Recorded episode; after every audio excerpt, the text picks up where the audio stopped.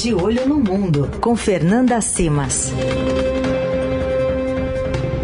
Para quem ainda não sabe, que estreou semana passada, a gente reitera. A Fernanda Simas está aqui com a gente sempre às terças para falar sobre esse mundinho aí fora. Ela é chefe de reportagem de Internacional do Estadão. Oi, Fernanda, bom dia. Bom dia, Heisen. Bom dia, Carol. Bom dia a todo mundo. Tudo bom bem? Bom dia. Tudo bem. Bom, hoje muita expectativa porque o próprio ex-presidente Donald Trump disse no sábado que poderia ser preso nesta terça e pediu apoio dos seus seguidores. Enfim, conta essa história pra gente. O que, que pode acontecer hoje, Fernanda?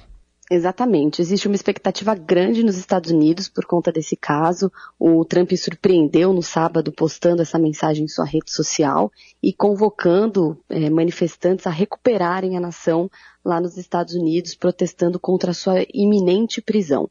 Qual que é o caso envolvendo é, essa questão toda? O Trump ele é acusado de ter pago 130 mil dólares para a atriz pornô Stormy Daniels em 2016, em plena campanha presidencial, é, para silenciá-la sobre um acaso que os dois teriam tido lá atrás, em 2006, 2008.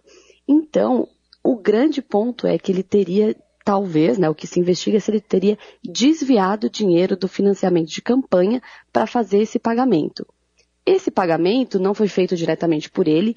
Quem realizou o pagamento e já confessou ter feito isso foi o Michael Cohen, que era o seu advogado pessoal na época.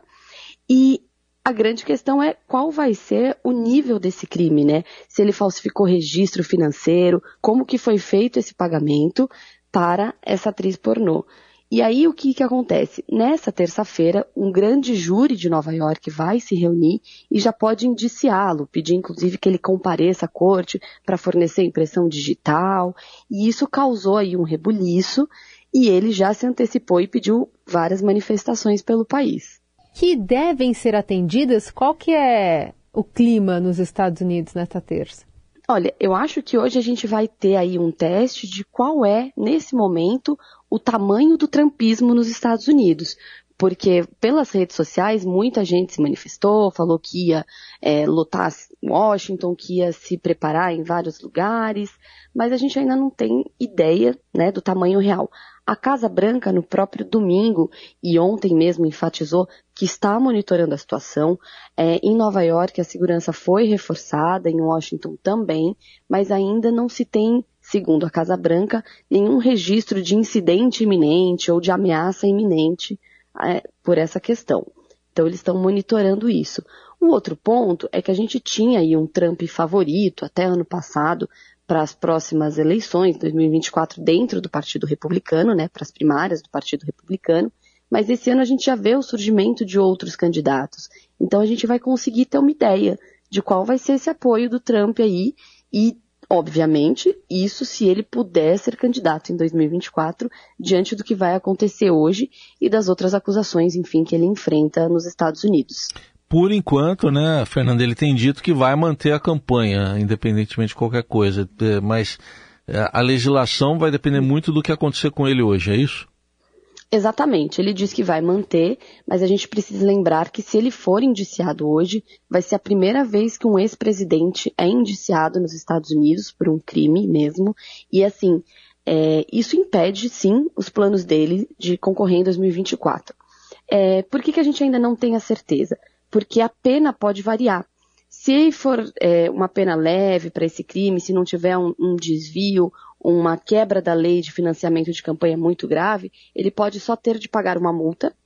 Mas, se o crime for considerado grave, se for tendo agravantes descobertos e expostos pelos juízes, ele pode pegar até quatro anos de prisão. E aí a candidatura dele está inviabilizada para 2024 se também tem algum tipo de temor por parte dos democratas que uma possível prisão de Trump acabe acabe transformando todo esse cenário numa questão meio que é, motive, como né? um mártir, assim. Isso, exatamente, como um mártir que motive uhum. uma, uma, um sentimento de, de injustiça, enfim, porque ele era um líder importante da direita. Como é que está esse clima, Fê? Olha, eu acho que essa não é a maior preocupação dos democratas nesse momento. Eu acho que a grande preocupação é que o país não volte a ver uma cena como viu em janeiro com a invasão do Congresso lá atrás, porque foi um, um, ataque à democracia muito forte e que ficou muito marcado na história dos Estados Unidos. O, a questão do, do, Trump se transformar num Marte ou não, eu acho que estaria mais forte se a gente estivesse falando há dois anos. Hoje realmente existem novas lideranças no Partido Republicano, algumas que inclusive tentam abraçar ideias de uma extrema-direita que se identificava com o Trump, mas que acaba se vendo em maus lençóis quando o Trump começa a ser acusado de tantos crimes. E, e isso faz com que se dilua um pouco o, o trumpismo. Mas, de novo, ele ainda é uma figura muito forte e os democratas têm reforçado, desde o presidente Biden até todos os democratas, por exemplo, no Congresso, de que não importa o, o nível da autoridade, é, os crimes têm que ser punidos e as pessoas têm que pagar pelos crimes que cometeram nos Estados Unidos. Isso vem sendo dito e reforçado a todo momento. Existiu um, um calor do momento, digamos assim, no Congresso na, é, durante esse comecinho de semana e durante o fim de semana por conta das declarações do Trump, muitos democratas, inclusive, condenando, como a Nancy Pelosi, por dizer que o Trump inflama a população, inflama seus seguidores, e isso pode levar a cenas de violência, de confrontos desnecessários, e republicanos alegando que isso é uma investigação política, uma perseguição política ao ex-presidente. A gente acompanha o resultado de tudo isso, a gente vai ter hoje ao longo do dia aqui na programação do Eldorado, também nas plataformas do Estadão, lá no estadão.com.br. E a Fernanda Simas volta na terça que vem aqui ao Jornal Eldorado. Obrigado, Fê. Até lá. Obrigada, até lá, gente.